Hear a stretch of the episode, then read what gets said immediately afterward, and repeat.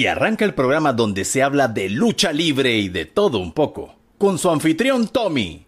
Bienvenidos al Tommy Wrestling Show.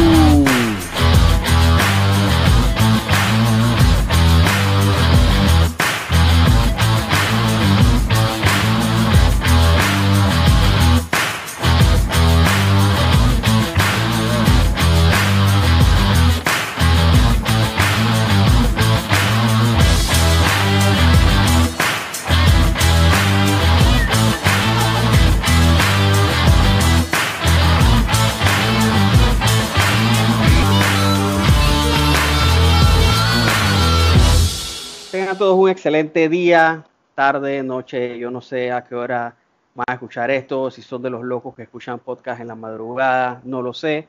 Sean todos bienvenidos a este humilde podcast.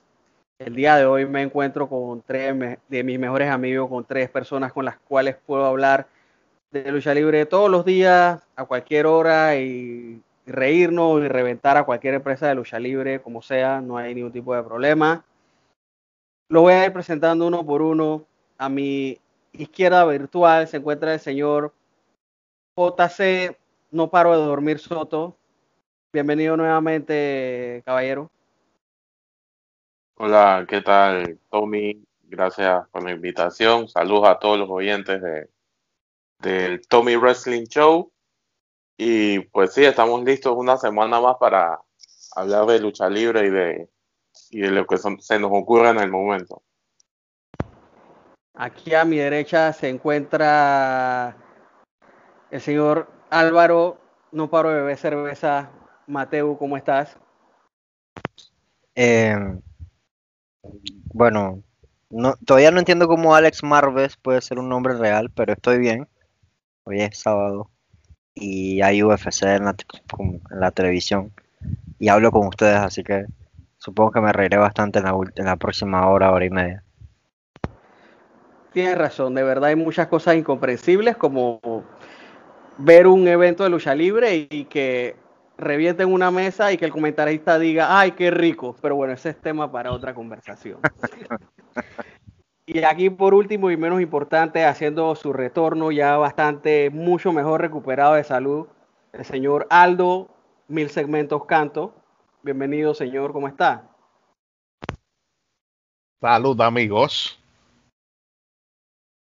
Otra semana más aquí en el Tommy Wrestling Show. Gracias, Tommy, por la invitación. Después de una, un Royal Rumble que tuvimos con el COVID, eh, le dimos con todo y pudimos salir airosos de ese match porque había que sacarlo by any means necessary. Nombre bastante controversial, ¿eh? Tiene buenas historias, buenas reclamaderas en puestos de trabajo, enseñadera de screenshots, desinstaladera de aplicaciones, un follow en Twitter y muchas cosas más. Bueno, señores, este, vamos a comenzar esta pequeña discusión, esta pequeña tertulia de lucha libre. Eh, vamos a comenzar con Aldo, que nos va a transportar un poco en el tiempo en, en uno de sus segmentos favoritos, por favor, señor Aldo, comience como usted quiera. Bueno, vamos a retrotraer un segmento eh, que era muy gustado antes y era básicamente llamado Los cumpleaños de la semana. Vamos a hacer una recopilación de todas esas superestrellas de la lucha libre, algunos esto y, y es algo que no entiendo, ¿por qué hay veces que una persona cuando fallece celebran cumpleaños. No sé si ustedes han visto esa situación. Sí, sí, sí, eso lo he visto pasar bastante. Y no solamente así a nivel de espectáculo, sino a nivel, digamos, de personas comunes y corrientes. Sí, correcto. Es una cosa como me, no sé, me extraña. Pero bueno, dentro de los cumpleaños de la semana tenemos una lista interesante de lo que ha empezado el 2021. Tenemos eh, recientemente Mark Briscoe, Chase Stevens, eh, el que no sirvió, mejor conocido como Mordecai, eh, Carl Anderson de los Good Brothers, Batista, Ted DiBiase, Artruth, que yo no sé cuántas veces va a ganar el campeonato 24-7, el recién fallecido Pat Patterson. Eh, también tenemos por ahí un, muchacho que yo pensé que iba como a despegar más en el mundo del wrestling, eh, no sé si lo hayan reconocido, nombre de Alex Koslov. Creo que él, salió varias veces, eh, lo vi por Impact, incluso en TNA, más bien. Eh, Maurice, Tully Blanchard, Nigel McGuinness, Tito Ortiz, Jay Briscoe. Tenemos también por ahí al que se aventaba desde donde sea, como sea, y le caía a quien sea. Nada más y nada menos que el señor Mike Awesome. Eh, caballo de JC, el señor Vince Russo, Bobby Roode, Jimmy Hart, Kaz Ayachi de la WCW, New Jack, el impredecible, no se sabe, tú te metes en el rico New Jack y no sabes qué va a pasar. Es un delincuente. Jim Ross, tenemos también en el señor Chris Canyon, que le van a hacer su capítulo en el en la próxima temporada de Dark Side of the Ring. Eh, Willie Mack, el Stone Cold Negro, el inútil de Bull Buchanan, Jacqueline Moore, Conan, Darby Allin, Jack Gallagher, el desaparecido, el liguero. Por aquí voy a meter un comercial con el señor Screech de Salvado por la Campana, no sé por qué está por aquí, pero sí leí recientemente que está padeciendo como un, tipo de cáncer. Esperemos que salga de esa situación. CW Anderson, Chavo Classic, Chris Master, que estuvo por acá por la GW en Panamá. Otro caballo del señor JC, Batlock Fale, Bushwhacker Luke, Ruby Riot, Silver King, creo que ya falleció, Tamina, Buff Backwell, Abdullah D. Butcher, la imitación de Batista, Mason Ryan, que Dios te tenga en la, gloria, el señor Chad Gaspar, Snitsky, Casey Catanzaro, Bro Matt Riddle, el gato Ernest Miller, Jim Dogan, Kelly Kelly y cierra la pinza el señor Shane, me tiro de donde sea McMahon. Wow, mucha gente cumpliendo años estos, estos primeros días. De, bueno, ya ni primeros días, ya hace enero se acabó. El 2021 viene, viene jabalazo. Yo me imagino que, que, recursos humanos es en enero en esa oficina donde más gastan en dulce de cumpleaños, ¿no? me imagino. O, la que menos gastan porque no hay plata. O porque puro contrato suspendido. Pille su correo electrónico y feliz cumpleaños y, te mandan un correo, abres el link y es de esas vainas de que unos enanos bailando y ponen tu cara en, los enanos.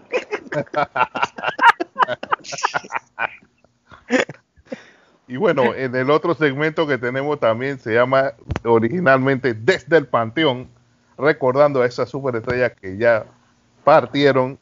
Tenemos al Original Chic, la Bestia del Este, Bam Bam Bigelow, ya se cumple un año también del fallecimiento de Justice Payne, Bobby Doncon Jr., que venía de la WCW, el gran comentarista Minjin Okerlund, Montaña Fiji desde Glow, May Young, Jimmy Snuka y cierra el listado el señor Rocky Johnson. Bam Bam lo que siempre fue un luchador que, a pesar de su físico, el arsenal de movimientos que tenía era como de alguien que pesara como 100 libras menos, yo creo. Sí, es que ese man era una pluma en el ring a pesar de su corpulencia, honestamente. Y, creo que él, el un WrestleMania incluso lo peleó con Lawrence Taylor, que era una figura importante en la NFL. Ese fue un, choque de esos estrellas contra estrellas muy, muy interesante que tuvo también se recordado porque fuera de la lucha libre, creo que él se metió a algunas personas en un incendio, o sea, era una persona como que bien, bien, o sea, era un papel, así un papel de rudo, pero era una tremenda persona. Sí, recuerdo que ese WrestleMania pues, fue muy criticado porque ese fue el main event, pero hay que recordar que en, en algún momento WWE se arrecostaba su suerte en en traer personalidades fuera del mundo de la lucha para jalar otro tipo de público. Bueno, algunas funcionaron, algunas otras no. Eh, como siguiente punto, quiero hacer un pequeño rant, una pequeña queja, un pequeño cabreo de, una situación que, veo eh, tras bastidores, eh, que me, me, me toca verla lastimosamente bastante seguido y es el hecho de que no, no quería caer en comparaciones, pero pues hay que hacerlas. En Panamá eh, hay luchadores como por ejemplo eh, Crush, Allen Anderson o, o Kinchemac, que pues son personas que entrenan eh, física, entrenan lucha libre y todo lo que tiene que demostrar lo demuestran en la lucha, haciendo una promo, con sus interacciones con el público.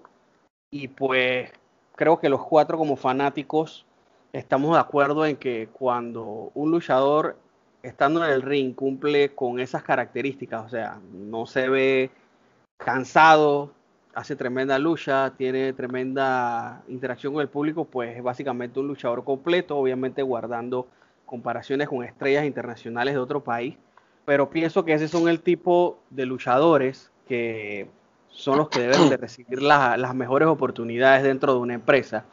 Me parece la verdad bastante estúpido y bastante patético que un luchador tenga que llorar por sus oportunidades, llorando en Instagram, llorando en Facebook, eh, saliéndose bravo de los grupos de WhatsApp, poniéndose en actitudes lastimines para que entonces eh, las personas que se encuentran a cargo del manejo de la empresa tengan que ver qué se puede hacer para que la persona se mantenga contenta. O sea, vamos, la lucha libre es un negocio, es cierto, en Panamá no es tanto como un negocio porque nadie vive de eso, pero de igual manera es como en un trabajo.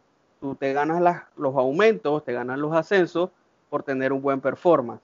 Hay situaciones que sabemos que no, como ser botella en el gobierno, pero me parece muy, muy mal que algunas personas de la nueva generación, de la nueva camada de, lucha, de luchadores en Panamá, pues peleen por sus oportunidades a través de lloriqueos en redes sociales.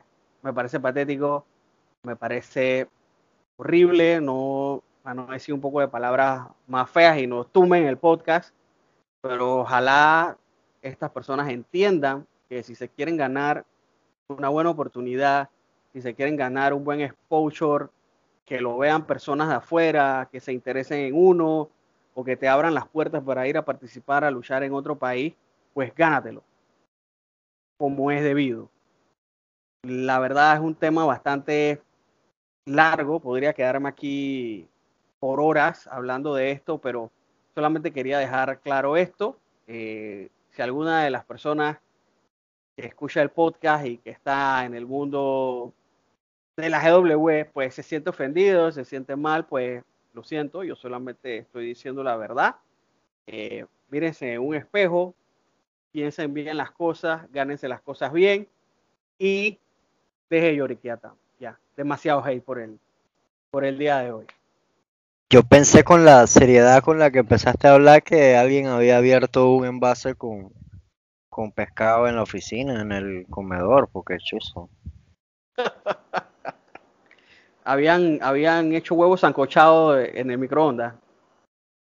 Qué porquería. y bueno, parte de, lo, de los temas que venimos a destruir el día de hoy. WrestleMania.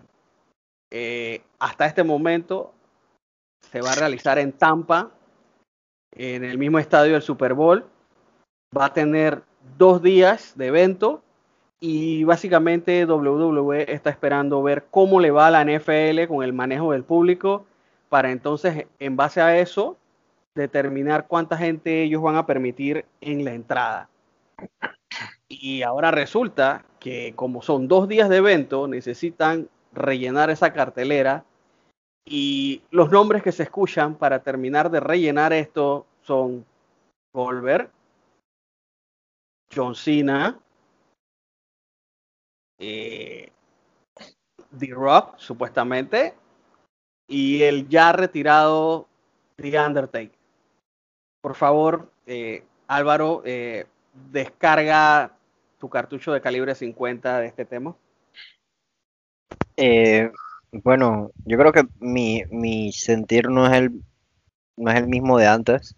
Creo que este WWE está como generalmente en un periodo de adaptación continuo de, en el que nunca terminan el, la adaptación, nunca concretan el final. Porque si te das cuenta, hablan mucho de la próxima generación y la revolución, y los últimos stables han sido así, que Retribution y Nexus, y todos quieren ser disque antisistemas, pero al final eh, se quedan igual, o sea, es, como la misma narrativa vacía de siempre. Entonces, eh, que, llamen o que piensen llamar a Cena, que piensen llamar a The Rock, para mí es como que no me sorprende en absoluto me parece ridículo con la cantidad de gente que tienen bajo contrato. O sea, no, me parece que no pueden hacer algo mejor que tirar de nostalgia, así igual que hacen los lunes de las leyendas de, WWE, lo mismo, episodio repetitivo. Entonces, no sé, yo, yo pienso que no me sorprende, sinceramente, pero eh, no, no, no tengo más nada que agregar positivo. Así que voy aquí seguir tejiendo, no sé. ¿Estás tejiendo media o bufanda? Bufandas, bufandas japonesas. Ok, lovely. JC, por favor, tus tu, delicados comentarios.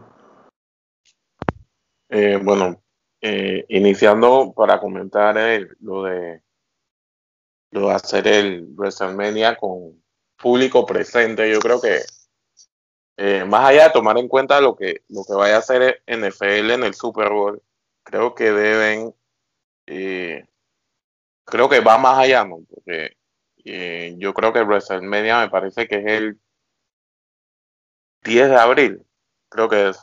Estamos hablando dos meses después del Super Bowl.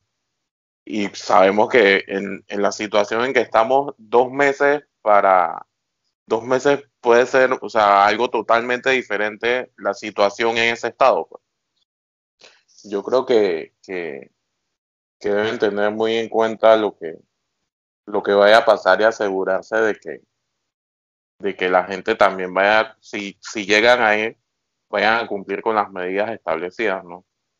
Eh, hay que tomar en cuenta también que me parece que NFL está metiendo, va a meter como 20 mil personas y creo que WWE puede meter más por el tema este de que el ring es más chiquito. Eh, o sea, van a usar el mismo, el mismo, o sea, el mismo cambio, el mismo campo del estado, del estadio, y creo que por ahí pueden meter un poco más, pero sí creo que también deben tener mucho cuidado con lo que pretenden hacer. En el tema de los luchadores y, de tirarle nostalgia y esto, o sea, a nadie sorprende que, cada vez que WWE tenga vistas bajas, eh, eh, tiren de eso. O sea, ya una práctica que han venido repitiendo por años. Y, últimamente se ha visto mucho en WrestleMania donde, donde, donde tiran mucho más del tema del entretenimiento, dejando de lado la lógica y las historias que tienen andando para tirar más de, esto de, traer estrellas o de luchadores que regresen solo para un match y tipo de y estas cosas. Pues, ¿no? creo que, que, ya es algo que hemos visto, que ellos creen que les ha resultado de alguna forma, eh, ellos calcularán que les ha resultado, pero o sea, yo creo que a la, a la persona que le gusta el wrestling, yo creo que ya está un poco cansada de lo mismo. Señor Aldo. Bueno, realmente, como ha manifestado Álvaro Igotacé, pues yo creo que el librito, se busca nuevamente la misma página, el librito que viene siendo la traer a estos eh, luchadores de antaño, es algo que no es nuevo, algo que, vuelvo y repito, es, parte del librito de WWE. Eh, comparto con Otacé ese tema de situaciones de COVID no es lo mismo, o sea, hay dos meses de por medio, como él lo menciona. Y aparte de esto, yo añadiría la, la noticia esa de que WWE no administrará vacuna a sus empleados. Entonces, el caso más reciente, como lo vimos, el de Drew McIntyre, que se tuvo que ausentar sus dos semanas para poder regresar eh, nuevamente al ring. Entonces, teniendo todo esto en consideración, eh, a la vez tratando de WWE de, digamos, desde el punto de vista económico, hacer un show de dos días y viendo el tema de cómo le va a NFL. O sea, lo que entiendo que la NFL va a hacer es que va a tener un, digamos, un gran porcentaje de su público que ya ha sido vacunado. Entonces, creo que, que en ese aspecto, supongo, y digo la palabra supongo, WWE haría la misma métrica. Debiera, debiera ser la misma métrica. Pero que su talento no esté protegido, por decirlo de una forma, me parece una gran falla. Porque eso incluso es como un tiro en el pie, porque puede ser que dentro de la cartelera que estés armando para WrestleMania, puede que tengas caído con COVID y ni siquiera después vas a tener que improvisar. Entonces, eh, como dijo Álvaro, o sea, no me extraña mucho esta movida. Veo un Triple H saliendo de la nada por ahí por un Raw. Eh, que venga Goldberg ahora de la nada. yo creo que si el Undertaker es convocado, sería como una gran decepción después de ver todos estos temas de sus episodios Last Ride y todo lo demás. Eh, aparte, hay otro tema por ahí que conversaremos del Taker, pero eh, sí pienso que definitivamente pues no sorprende esta medida de WWE. Quizás lo que buscan un poquito es, como siempre, como siempre han hecho, generar su tema económico.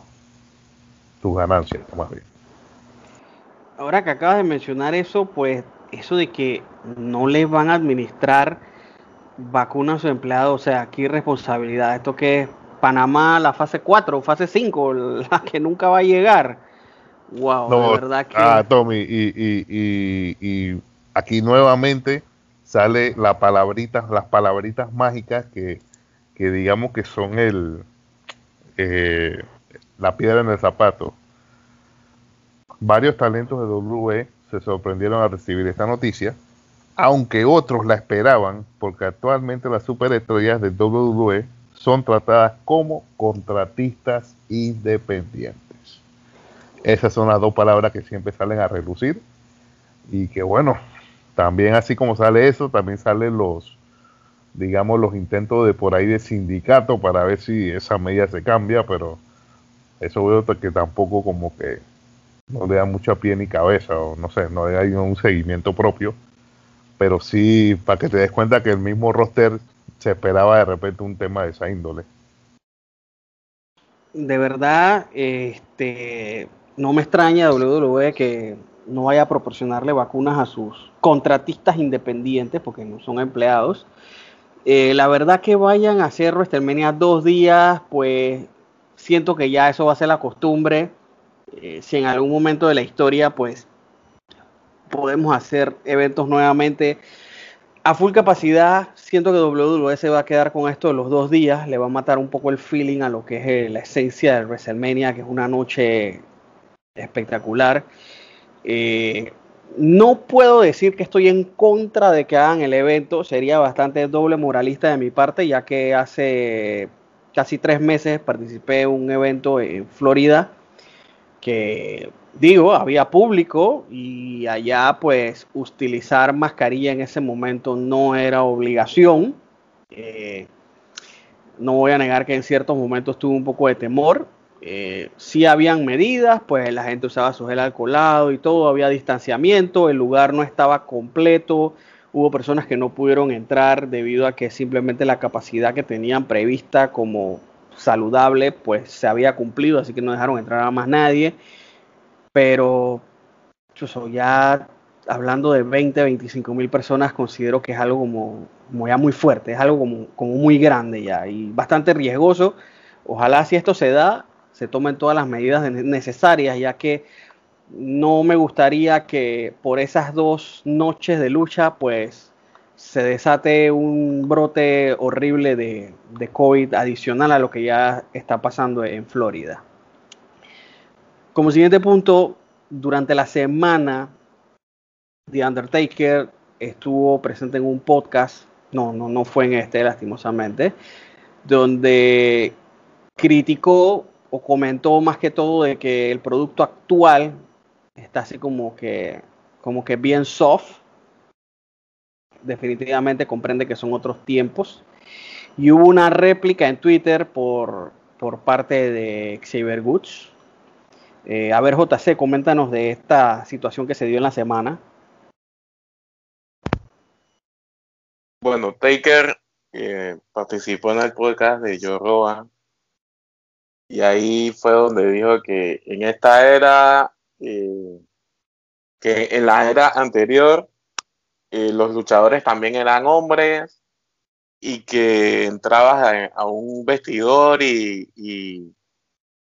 y, antes lo que veías era a gente como, o sea, como disque con, con armas y, y cuchillos en sus maletas, no sé qué, y que ahora solo ves a tipos que se llevan bien jugando videojuegos y, y como que queriendo verse bonitos, pues algo así. Yo creo que, que, que este es el típico pensamiento del luchador vieja escuela que piensa que, que ser rudo y andar por ahí disque de, malazo con los compañeros es disque hat y, y, creo que, que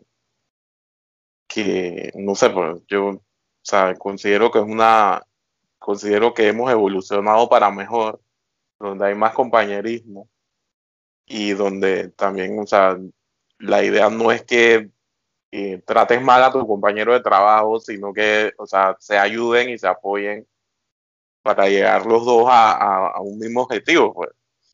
Y bueno, estas declaraciones tuvieron una respuesta por parte de Austin Creed, que dijo que él no sería la persona que es sin la guía y lecciones, sin la guía y lecciones de alguna gente importante de la generación anterior de la lucha libre, donde le enseñaron sobre el negocio, sobre ahorros de su dinero y que tener videojuegos en el locker room con los chicos era más sano que tener palabra censurada y aquí es donde queda todo en el aire.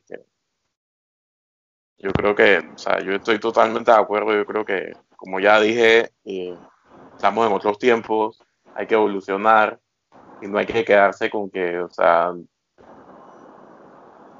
sea, que, por ejemplo, de que el, luchador más hard es el más malo de todos y, trata más a los compañeros y, y hace cosas malas. Hemos visto varios casos donde esto ha terminado muy mal incluso dentro de recintos donde se han hecho eventos que, que, han pasado cosas.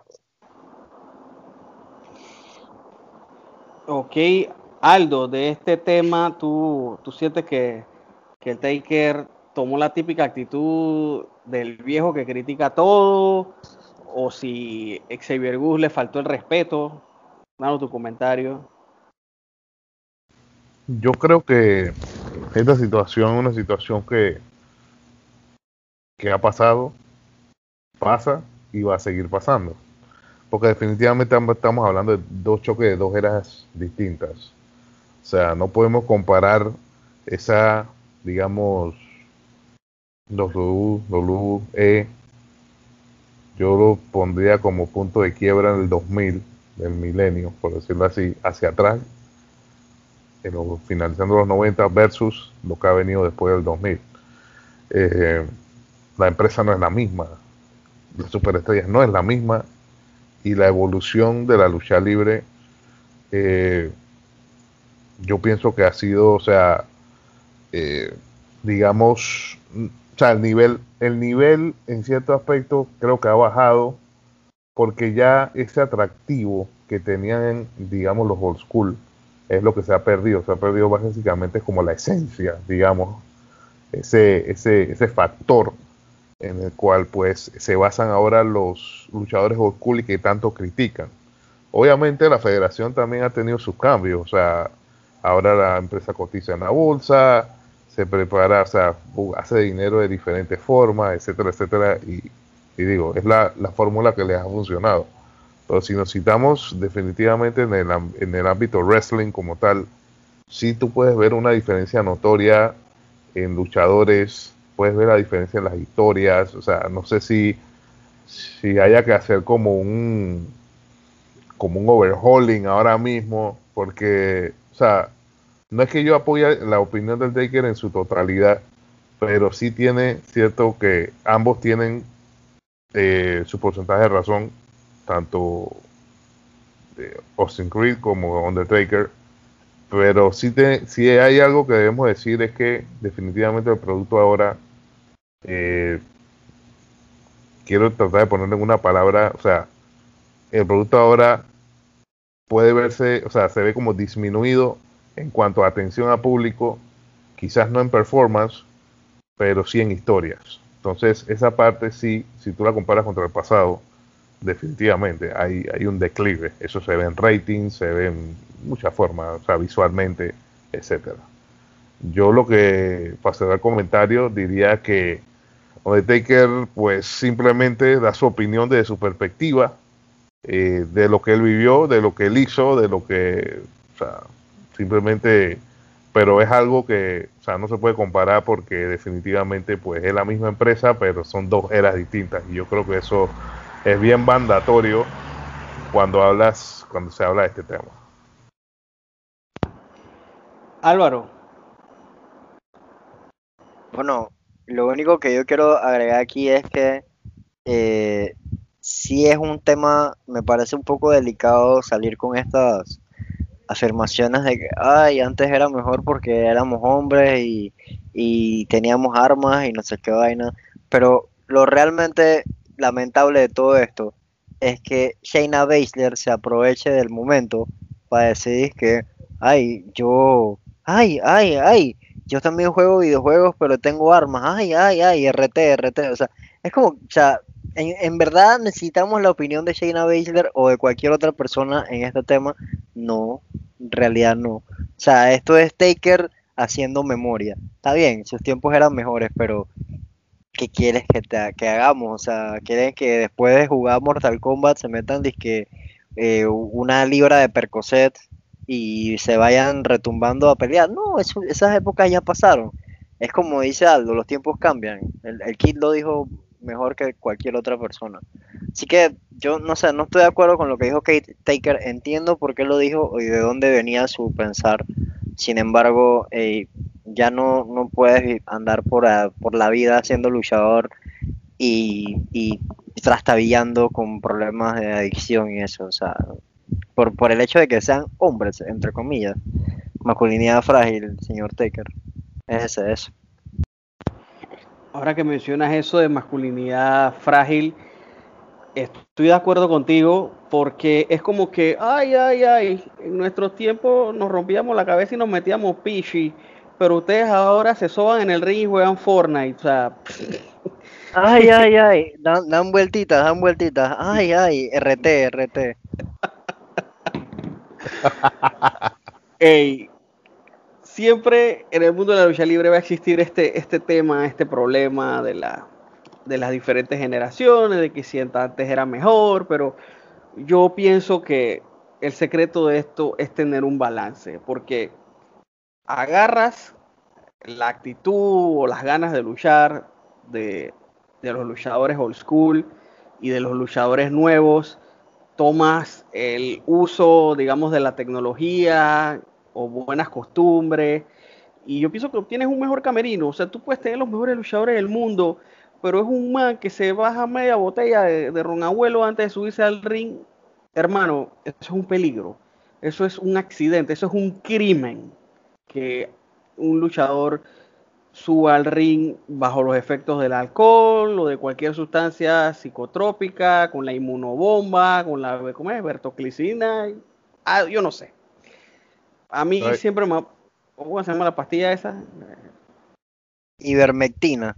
Esa misma, que subas al ring con los efectos de esa vaina. Ey, eso es un peligro. Es como un, un story que yo puse de un texto de que la lucha libre es un tango. Es un, un, un- baile de dos y lo que uno busca con el otro es be safe. Así Oye. que Una, una, una, una pregunta que traigo, a- que traigo a la mesa. Eh, ¿Ustedes creen que el talento de ahora es menor que el talento que existía en el Atituera, por ejemplo? talento luchístico ahora hay más. Y, te, y te voy a poner un ejemplo. Hace un par de, de bueno, ya casi dos meses, estaba viendo, vi el, e, específicamente vi el Monday Night Raw después del WrestleMania que Stone Cold ganó su primer título. En ese, en ese Raw solamente hubieron tres cosas buenas. Eh, la promo de Stone Cold con Miss McMahon, la promo de Triple H de que él se iba a encargar de DX y lo que sucedió después de la lucha estelar, que fue cuando eh, Road y, Billy Gunn se unen a DX. El resto de ese Raw fueron unas porquerías de lucha que duraban de 4 a 5 minutos. Ya, o sea, luchísticamente no había nada. Era más show, que por eso es que esa actitud era, tenía mucho más fanático. Eso es lo que la gente recuerda tú y yo creo que todos estamos claros de que cuando alguien nos habla, ah, no es que yo veía la lucha libre antes, cuando tú la veías, ah, no, gotaba Stone Cold, gotaba La Roca, que DX, que no sé qué. Ahora eh, hay fanáticos que la ven por lo luchístico y puede que tengan ciertos recuerdos agradables de, aquella época, pero para mí, talento luchístico hay ahora. Antes sí, de verdad, eh, lo que fue esa época de actitud era pues eso era un show. Sencillo. Yo creo que, yo creo que antes se notaba mucho la diferencia entre los luchadores que tenían talento de verdad para la lucha contra los que no. Y creo que, los entretenedores. Ajá, exacto. Y creo que, que, ahora es un poco más complicado, ¿no? Creo que ahora un poco es, es como, como que hay varios que están en el mismo nivel. Hay unos que resaltan más que otros, pero o sea, la diferencia no es tanto como existía antes. Por ejemplo, antes tú decías y que luchadores así, y que luchadores, luchadores y que Bret Hart o Gwen Hart, o sea, ¿me entiendes? Tipo así. Ajá. Y ahora puedes mencionar y que 100 nombres de luchadores que, que están como al mismo nivel. Yo creo que, que y sí, yo creo que, que mucho el éxito de la era se basó en lo que era más show. Ahí fue WWE evolucionando a entretenimiento más que nada. Y que, y que era sábado, chaval. O sea, era sin filtro. Ok, ok. Entonces, entiendo porque me responden de que el talento, o sea, de que ahora tenemos como que el nivel de, ok, mejor que la tituera. Perfecto me trae a la, a la segunda pregunta. ¿Y las historias? Las los escritores, las historias de los feuds. Pero eso no se lo puedes achacar completamente al, talento. Hay un montón de escritores y el propio Vince detrás de todo eso. Es que por eso mismo lo, lo retrotraigo. O sea, ¿por, qué les hago las preguntas? Porque, uno, quería saber su opinión de quién, o sea, si el talento era superior el de antes al de ahora, ok, ustedes me dicen no, y estoy de acuerdo, porque incluso habría que agregar esos matices o esas movidas, incluso hasta indies que ya se ven en WWE, lo cual de repente hace un poquito más vistoso, digamos, son innovaciones o lo que sea, pero ¿por qué, si tú me pongo a analizar, por qué las historias o por qué no los ratings bajos o por qué de repente un luchador, no sé, pongamos un nombre, Cesaro, que tú sabes que es como que el total package, y en el buen sentido, no el total package anterior, eh, un man que, que tiene el físico, tiene la actitud, tiene el ring skill, pero simplemente el manejo el push o la historia que le ponen siempre lo mantienen como marginado. Entonces, siento que si tenemos el talento superior o a lo que a lo que sirvió o a lo que dio rating en algún momento, siento que el tema feud, historias, escritores, entonces viene siendo la parte esa que, que digamos que no se toman las decisiones correctas y que eso obviamente trae lo que es la parte de, lo, o sea, lo que vemos ahora, pues que, que quizás gente que, que pueda darte grandes luchas no simplemente no dan la oportunidad. Mira, te voy a poner un ejemplo bien trágico para que veas que a veces también es el tipo de fanático que no acompaña el producto. Sale Daniel Bryan y Cesaro y luchan por media hora y echan la lucha técnica del carajo y la mayoría del público está en silencio. Solamente los muy amantes de, de la lucha técnica, pues en el público estarán emocionados, pero la gran mayoría en silencio. En el Atituera sale uno de los caballos de, Aldo, Medium, en hilo dental, y el público se quería caer, y, ese gimnasio se iba abajo por la bulla, por el público, por el pop, por algo que ni lo amerita. No sé Pero Medium se veía bien o no se veía bien como para que lo estuvieran aplaudiendo. O sea, yo siento que había gente aplaudiendo, gente vomitando, pero ya yo no sé más. O sea, aplaudiendo, vomitando, pero había una reacción de algún tipo. Exacto. O sea, es, eso movía, movía la, la, la, vaina. O sea, o sea, había un feudo entre, en ese tiempo, que obviamente la lucha femenina era nada, había un feudo entre Sable y, Jazz, ¿Y cómo se prendió el, feudo? La vez que Sable le quitó el, suéter a Yassi y quedó literalmente con las tetas afuera. Eso prendió el feudo, en vez de cualquier tipo de lucha o de combate. Así que definitivamente es una mala combinación de cosas. Eh, el público, algunos escritores que son malos, porque si te das cuenta, y por muchos ex escritores de WWE que aparecen en podcast luego de salir de esa empresa, todos dicen lo mismo. Yo escribía, yo escribía, yo escribía, yo escribía. El filtro final era Vince y, iba lo que él decía. Es decir, los escritores malos son los que, los que al final sus ideas eran las que salían. Entonces, quién sabe cuántas historias nos hemos perdido. No sé si en algún momento se acuerdan, una vez hubo ahí en WWE un escritor de Friends, un tiempo estuvo de consultor de escritores Freddie Prince Jr., una vez también estuvo haciendo como de, así como de asistencia en escritura, tuvo este, el man este que es Green Arrow. O sea, serie de personas que en algún momento se les dio una responsabilidad, pero todos comentan lo mismo. Al final, mi historia no salía, era la historia que Vince quería. O sea que definitivamente un mal filtro, nos hemos perdido un montón de historias gloriosas en el mundo de la lucha libre. Bueno, antes de seguir con el siguiente tema, eh, quería darle gracias a todas las personas que hacen posible eh, este podcast.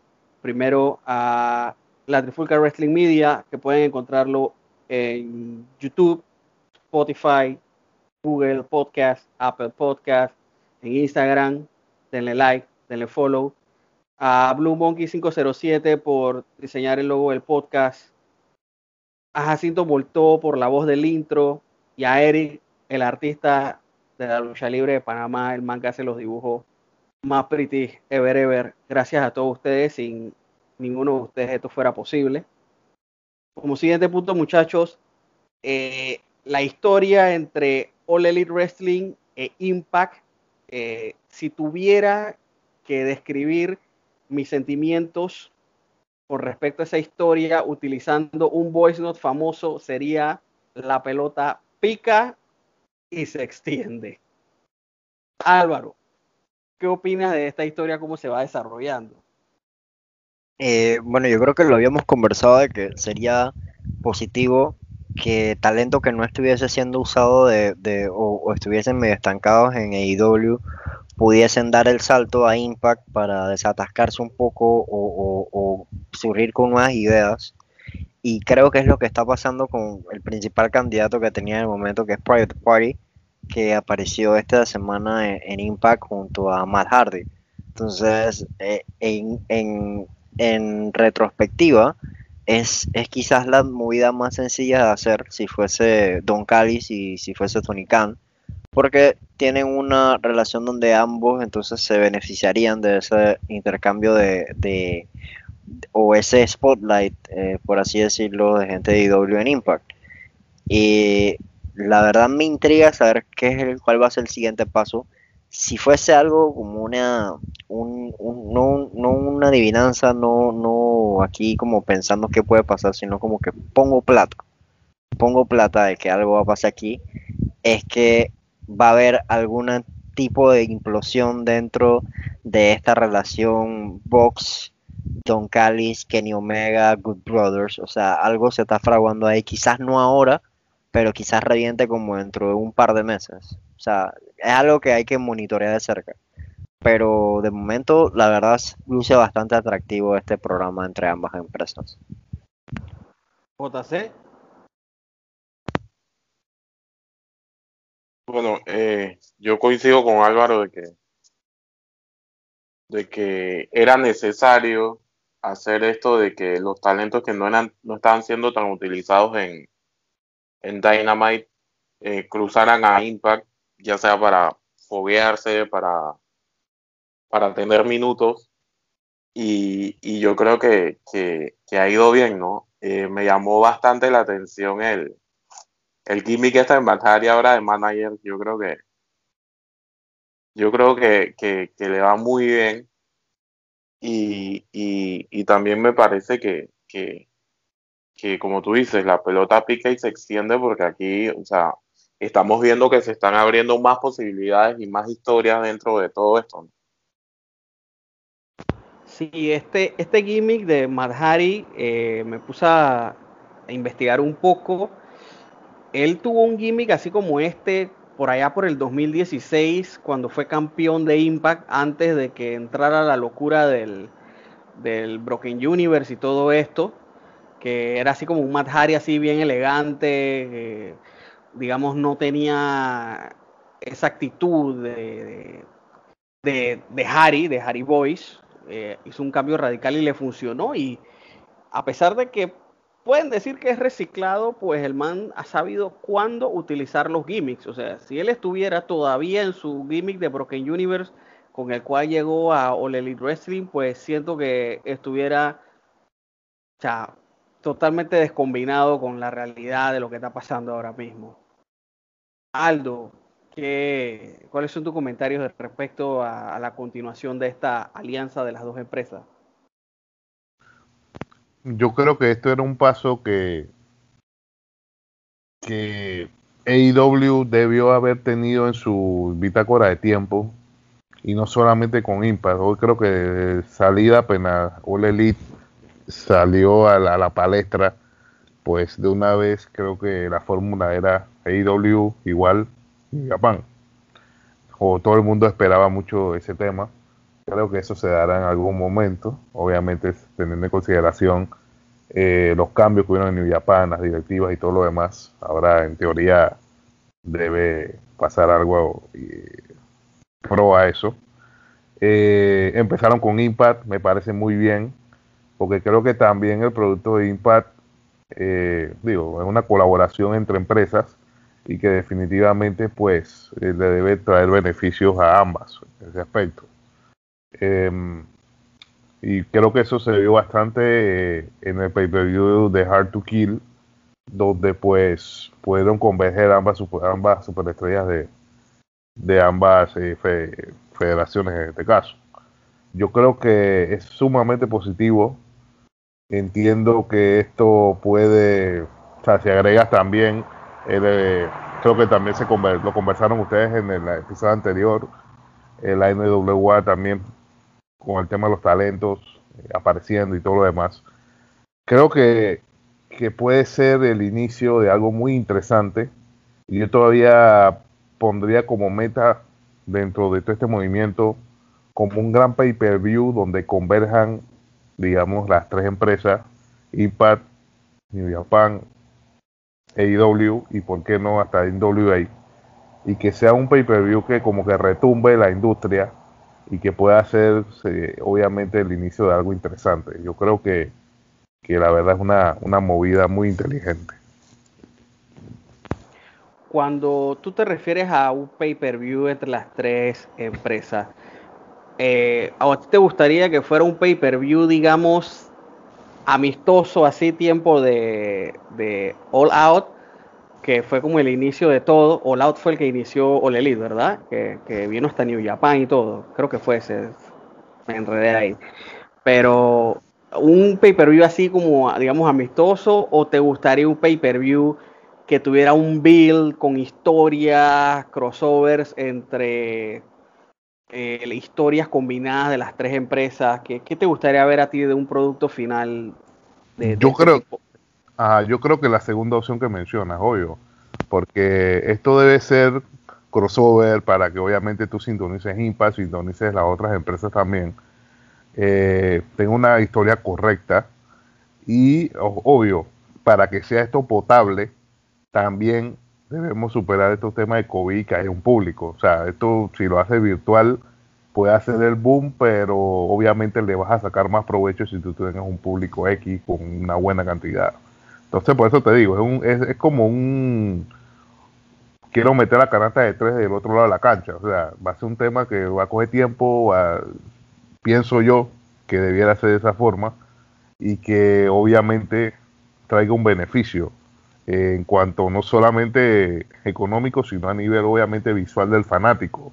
O sea, que tú tengas eh, la oportunidad, no sé, por ponerte un ejemplo loco, Kenny Omega contra Rick Swan, contra el campeón del New Japan que tiene en el momento, etcétera.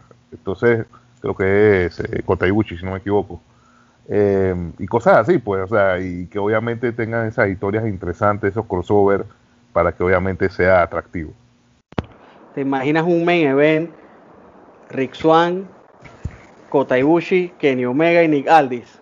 Chuso, o sea, una vaina así, o sea, imagínate. Eso, eso no se puede, eso, eso, eso sería como que, o sea, ese pay yo esperaría que fuera como un poquito la antítesis de, de, de WrestleMania en su justa dimensión.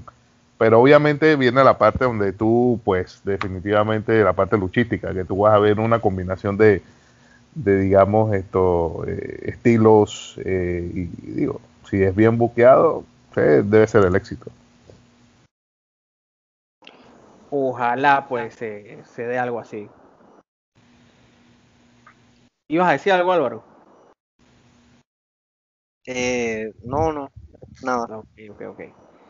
Listo. Como siguiente punto, así cortito, ¿está All Elite Wrestling sobre exponiendo al hijo de Brody Lee, JC? Sí.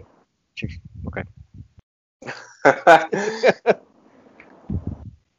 Álvaro, Álvaro, dale, dale. Sí, por supuesto, ya basta de este niño, loco. O sea, yo entiendo lo que están tratando de hacer.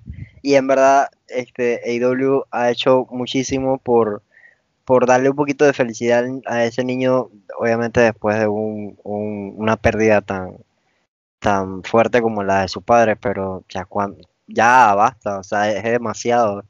Yo, yo creo que ya cumplieron el cometido y si, si puede regresar de vez en cuando está cool, pero creo que le están dando un poquito de protagonismo a un niño menor de edad todavía como para eso.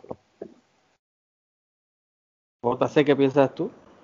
Eh, yo creo que bueno, sí, eh, la sobreexposición creo que es obvia, pero también creo que, bueno, me parece a mí que el niño, o sea, se ha ido sintiendo a gusto, ¿no? O sea, eh, creo que, que por ahí eh, esto me parece que le ha ayudado bastante porque lo hemos visto, o sea, como motivado, bien metido en el cuento y, y yo, o sea, pese a, todo esto que estoy diciendo, yo también espero que, venga pronto una pausa con este tema, o sea, porque de verdad la gente se puede cansar y le puede tomar rabia al niño y creo que no es la idea porque, o sea, sería triste, ¿no? Que, algo que fuera tan bonito terminara siendo, terminara siendo visto como que hecho abusaron del man, de la imagen del peladito, no sé. Después queda como el peladito que fue campeón en pareja con, con, con Bro Strowman. Oh, sí, sí. Eh, el Nicolás. Nicolás. Aldo, tú como, como padre de familia, ¿tú qué piensas de esta sobreexposición de un niño? Chuso, definitivamente de acuerdo con mi compañero. Eso que hasta pensaría que están haciendo una página de WWE aprovechándose de la desafortunada muerte de Brody Lee, pero eh, creo que ya el agua derramó el vaso y, ya, o sea, creo que o sea, la tijera debe venir rápido en ese tema porque eh, creo que se le hace un favor, creo que el niño como que cumplía años también, o sea, como que hicieron, eh, espero que sea una corta temporada con este tema y ya como que, hey, ok, si tú después más adelante quieres venir y quieres ser luchador y todo lo demás, que su camino, pero eh, hay que cortar ese tema lo más pronto posible. Yo también estoy totalmente de acuerdo con ustedes, pues pienso que el programa eh, que hubo seguido luego la lamentable defunción del señor Brody. Eh, pues el de ahora tengo entendido que era por, por lo del cumpleaños. Eh, espero yo que ese tema se quede hasta allí, ya demasiado. la verdad es un niño y como mencionaba JC fuera de cámara, pues el niño tiene que ir a la escuela, el niño tiene que ir a estudiar, o sea, que termine sus estudios y si a esa edad de los 17, 18 años él siente el llamado hacia el ring, pues que sea luchador. Ahora tampoco que vaya a ser un, un luchador forzado, no, porque tu papá, tu papá y ahora tú tienes que hacerlo, no. Esperemos que sea algo natural y si decide serlo, pues ojalá que sea una excelente estrella. Como siguiente punto, eh, algo que siempre conversamos hacia a diario en ese exótico grupo de WhatsApp, siempre sale el tema de que el roster femenino de All Elite Wrestling pues es un poco complicado, es un poco diverso, a veces luce muy débil, estaba teniendo muchos problemas eh, ya que alguno de los talentos pertenecía a la, pertenecía a la, a la empresa Stardom, algunas pues tuvieron problemas con su viaje desde Gran Bretaña. Eh, no sé cómo pintan ustedes cómo, cómo se puede eh, mejorar esto. Y bueno, creo que lo último que salió a flote fue de que Rijo, la primera campeona femenina, pues apunta a un posible regreso. JC, ¿qué piensas tú de el panorama de esta división femenina y el posible regreso de algunas estrellas japonesas? Bueno, yo creo que, en consenso hemos dicho que aquí es donde flaquea bastante All Elite Wrestling. Eh, me parece que, que, o sea, no es que falte talento, o sea, no es que falte, ¿cómo decirlo? No es que falte gente en el roster para eso, pero creo que no llega, no llega al nivel de estar, por ejemplo, ante Chida full en un feud por el título. O sea, está bien todo este tema de, de, de, ir dando la oportunidad a, diferentes luchadoras, pero o sea, cuando llega el momento de verdad creo que, que, no le llegan a, a, a Ikaru y creo que, que, es un punto débil de All Elite que sí, se ha visto afectado bastante por la pandemia, por el tema del, del contrato que tenía Rijo en, en, Stardom, pero también, o sea, también siento que hace falta como hace falta como uno o dos nombres más que puedan por ahí eh, como nivelar un poco la cosa. Yo creo que, ver un feud entre Rijo y Ikaru, eh, creo que o sea, va a tener a flote un poco la división en, en términos de que sea interesante y esto, pero eh, hay que tener cuidado que no pongan todo, todo, todo el dinero en, en estas dos nada más, sino que ir trabajando al, al, otro, a las otras miembros del roster y, o sea, yo creo que necesitan un nombre fuerte dentro de esa división, pero que sea full de All Elite Wrestling. O sea, no, no, no como el tema de Donde Rosa ni, ni, ni, de las otras que han venido, sino que alguien que fiche por All Elite Wrestling y que, y que pueda hacer, pueda montarse en, en el nivel de Rijo, Icaro y, y, y allá, pues. Aldo. Eh, bueno, eh, yo estoy de acuerdo con JC. Sí le falta ese nombre que retumbe. O sea, así como tú tienes a Chris Jericho acá del otro lado, tienes que tener a alguien acá, ese, ese, ese, ese nombre, ya sea que sea un producto interno o un fichaje de afuera o algo. Porque si yo me pongo a ver el roster, o sea, aquí yo veo que hay una combinación de temas, digamos, eh, entre, como ya mencionaron, temas de, esto de la pandemia, de la movilización y esto, combinado con un poquito con lesiones. Eh, y, digo, yo creo que una de las mejores cosas que debieron hacer, que, hicieron, fue sacar a Brandy Rose de estos temas, porque definitivamente que su performance no era el mejor. Eh, entonces, esto tienes una Icaruchida que creo que está haciendo las cosas bastante bien. Tenías a una Chris Starlander que tengo entendido que está lesionada. Tienes a una Naila Rock que está fuera por COVID. Tienes una Rijo que tampoco está. Creo que también Sashana me parece que está lesionada. Entonces, si te das cuenta, o sea, hay una serie de factores aquí que no están convergiendo y que definitivamente es el, punto flaco del roster de IW, seguro que sí. Eh, tienes una Ozoncon que no la he visto tampoco en buen rato. Entonces, eh, eh, sí, definitivamente, pues hace falta ese, ese, ese, nombre, hace falta también un poquito más de roster, diría yo, propio de IW y que obviamente, pues, pueda sacar esto adelante. Álvaro yo, yo creo que escuchándolos hablar de un posible fichaje que puede este, potenciar esa división, lo primero que pensé fue en Sasha Banks, sinceramente, pero eh, la verdad no, no estoy anuente de cuál es el contrato actual, creo que ya renovó hace poco, este, por un periodo de cinco años, no me acuerdo, pero este, es cierto que esa división, yo creo que hay más más que por temas de COVID y eso, yo pienso que la división en sí no tiene un rumbo fijo. O sea, ahorita mismo la carga Shida y el torneo este que se inventaron no es mala idea tampoco, pero en realidad es Rijo lo que va a salvar o va a ponerle ojos a esa división más de lo que le has puesto Shida. Yo no lo veo, sinceramente. Creo que va a ser otro año de, de, de esa división flotando, como que no, no la terminan de aterrizar.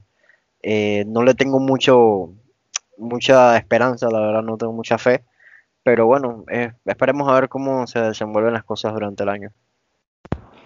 En este punto, e, eh, dale, adelante JC. Yo estaba viendo, estaba leyendo pues, que no me acuerdo si fue Melzer el que dijo que no habían traído a Rijo también porque, o sea, por el tema este que estamos hablando, o sea, a Rijo la traerían para hacer feud con quién? Con Chida y ya. O sea, la traen, tiene que pasar sus dos semanas de cuarentena, y pasar los protocolos y esto, y cuando peleé con Chida en algún momento, entonces, ¿qué? Y creo que por ahí es, es, es, es por eso también que no hemos visto ese afán de ellos de traer a, Rijo como tal. Eh, yo creo que, que, ha sido diferente el caso con otros, por ejemplo el de Pac, que por ejemplo sí lo han traído un par de veces, y si vemos a Pac lo han puesto a pelear solo, a pelear en pareja, y, creo que, que, ahí se ve la diferencia entre, entre el roster femenino y el roster masculino, ¿no? O sea, en el masculino en el masculino estás desbordado de gente que te puede ser main eventer, pero acá te falta, te falta, te falta personal. Yo lo que iba a comentar es que en este punto es donde ese crossover con Impact, el roster femenino de Impact en este momento está mucho mejor. Así que yo creo que crossover por la parte femenina sería una buena ayuda mientras se normaliza esta situación con, las mujeres. ¿Qué ibas a comentarnos, Aldo? Sí, que eh, adicional a esto, eh, otra cosa a mencionar es que hay cierto talento que yo he visto que, también no, no, no, o sea, como que lo han aguantado. Me refiero a Ali, me refiero a la misma Britt Baker que se lesionó. Y bueno, yo esperaría también que, creo que los últimos dos fichajes que hicieron fue Big Swole y, y Jay Cargill. Entonces que, que obviamente pues sean las que las que den el paso adelante o se vayan forjando en su división. ¿no? Esta que mencionas de último, Big Cargill, eh, ¿te acuerdas una tipa que salía en WCW que creo que salía con Harlem Heat, que tenía como ese feeling así también de grandota? Correcto, correcto, sí. Se me olvida el nombre, el nombre de, de aquella luchadora. Pero sí, tenía ese mismo feeling así que, o sea, súper atlética, grande, fuerte, así que pienso que sería un tipo completamente distinto de, perfil de luchadora, porque si te fijas en un Elite, ah, lo que ha... Tú te refieres a, perdona, a Midnight. A Midnight. Esa misma. Incluso sí, será tremenda, tremenda, eh, alta, sí, bien corpulenta. Porque si te fijas en All Elite Wrestling, lo que hay es flaquita, bonita, Nyla Rose y Ozone Kong. Ya, Es correcto.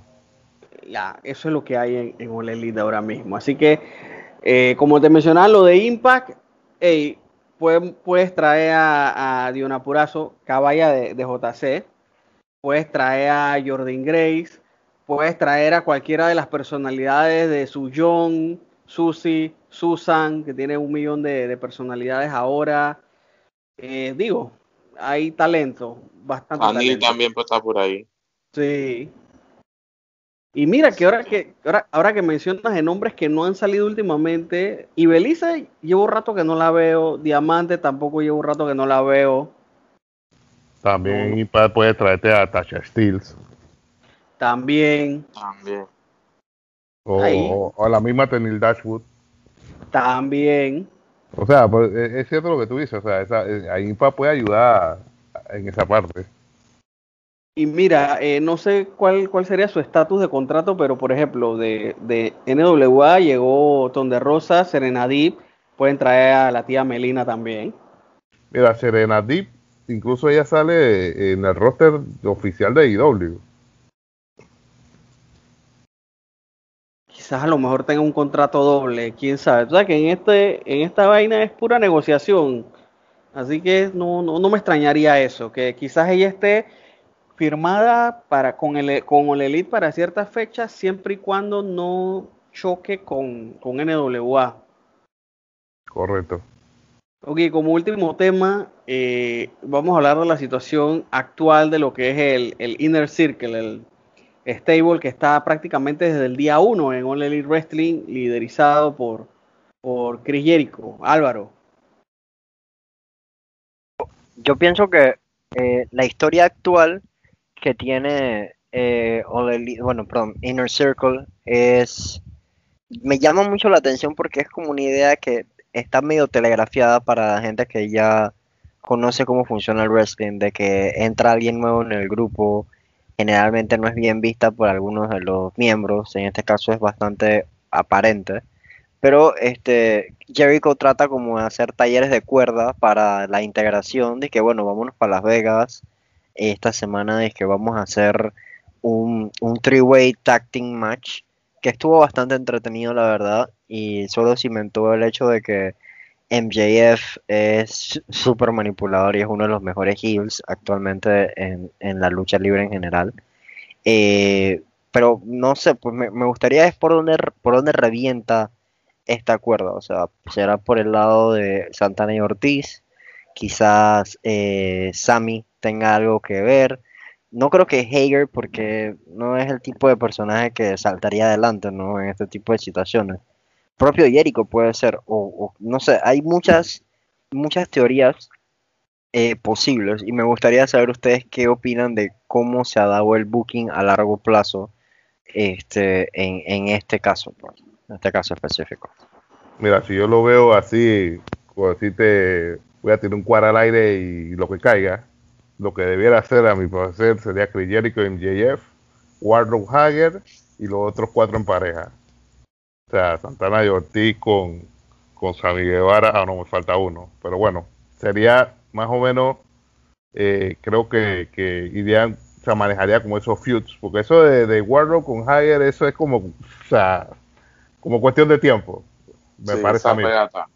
Sí, entonces, y lo que Jericho y MJF, yo creo que eso es algo que, que quizá ellos, o sea, es lo que debiera hacer, pues, en pocas palabras. Entonces, eh, me parece que, que por ahí de- pudiera ser, ¿no? JC. Eh, sí, yo coincido con Aldo. Yo creo que, que por ahí eh, las, los feuds parecerían estar marcados ya que- cuáles van a ser. Pero digo, siempre nos pueden sorprender al, no sé, puede que, que, que MJF se quede con el grupo y saque a Jericho. No sé, puede ser también, está dentro de, de lo que se puede prever.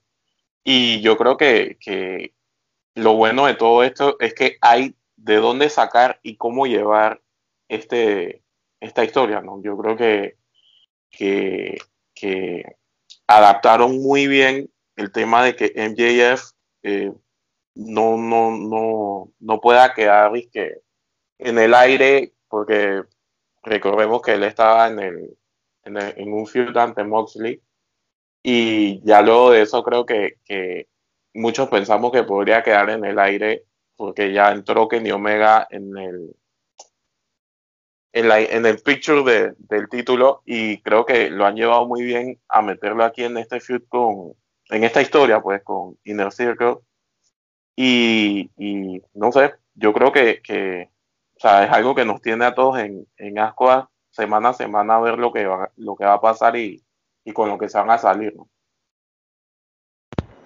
O sea, yo a largo plazo, eh, así imaginando locura, siento que todo el grupo se le voltea a Chris Jericho, lo sacan y Chris Jericho pasa a ser el superface de la empresa. Eh, tomando en cuenta lo que mencionaba Álvaro de lo, de lo super manipulador que es MJF, la verdad uno de los mejores giles actualmente y hace sus buenas luchas, excelente en el personaje, cuando dice promo. Y si citamos una famosa nota de voz que corre por ahí, así de perrísimamente perra, no de perra, perrísimamente perra. Así, así pudiéramos calificar las actuaciones del señor MJF lo que es el, el ring. No sé si alguno de ustedes desea agregar algún tipo de pregunta, comentario antes de finalizar por el día de hoy. Bueno, yo sí quisiera traer más que todo una noticia que estuve leyendo en las, últimos, últimas horas por ahí. Y resulta y pasa que aparentemente se ha anunciado de que el canal NBC Sport Network parece que ya no va a continuar. Este, este canal lleva la oferta deportiva de NHL, NASCAR y Premier League. Y aparentemente USA Network está detrás de estos últimos eventos que he mencionado. Si este USA se apodera de NHL, NASCAR y Premier League, es altamente probable que NXT pase para los días jueves. Entonces, eh, en ese aspecto, también está el otro tema de que ESPN está metido también como en la puja, porque quieren obviamente el tema de la NHL, ya que es un esto o sea, eh, en su horario prime time, ya que obviamente hay mucha gente que sigue la NHL en, Estados Unidos. Y a la par de todo esto, teniendo NBC y ESPN compitiendo por esto, también tienen el tema de que el contrato de que tenían con um, NXT, con USA Network, también hay un vencimiento que está alrededor de octubre de este año. Entonces, mucho que ver. Esto, si esto sucede, pues puede cambiar el temita este de los famosos Wednesday Night Wars. Esto pasaría para jueves. Y bueno, también en XT habría que ver qué pasa después de octubre. Obviamente me imagino que, que esto también trae algunas connotaciones. JC, ¿algún tema adicional para el día de hoy?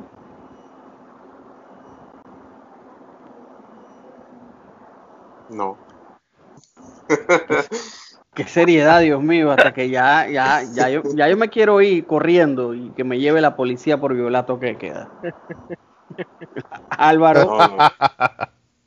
Yo solo quiero dar las gracias a Aldo por, por estar presente nuevamente en estas grabaciones. Hacía falta, la verdad. Gracias, gracias, Los, los, los, segmentos insignia.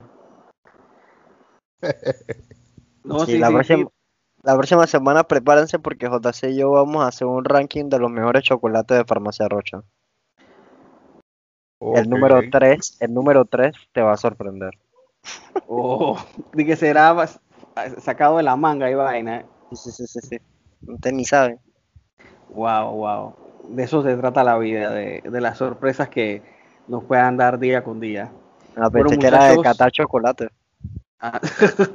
vida, Es más, para un, para un programa en el futuro lo que podemos hacer es que cada uno se compra las seis mismas cervezas y se las toma mientras vamos hablando.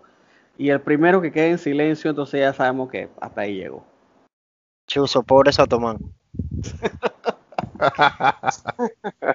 Destapa la primera y hasta ahí llegó. Adiós.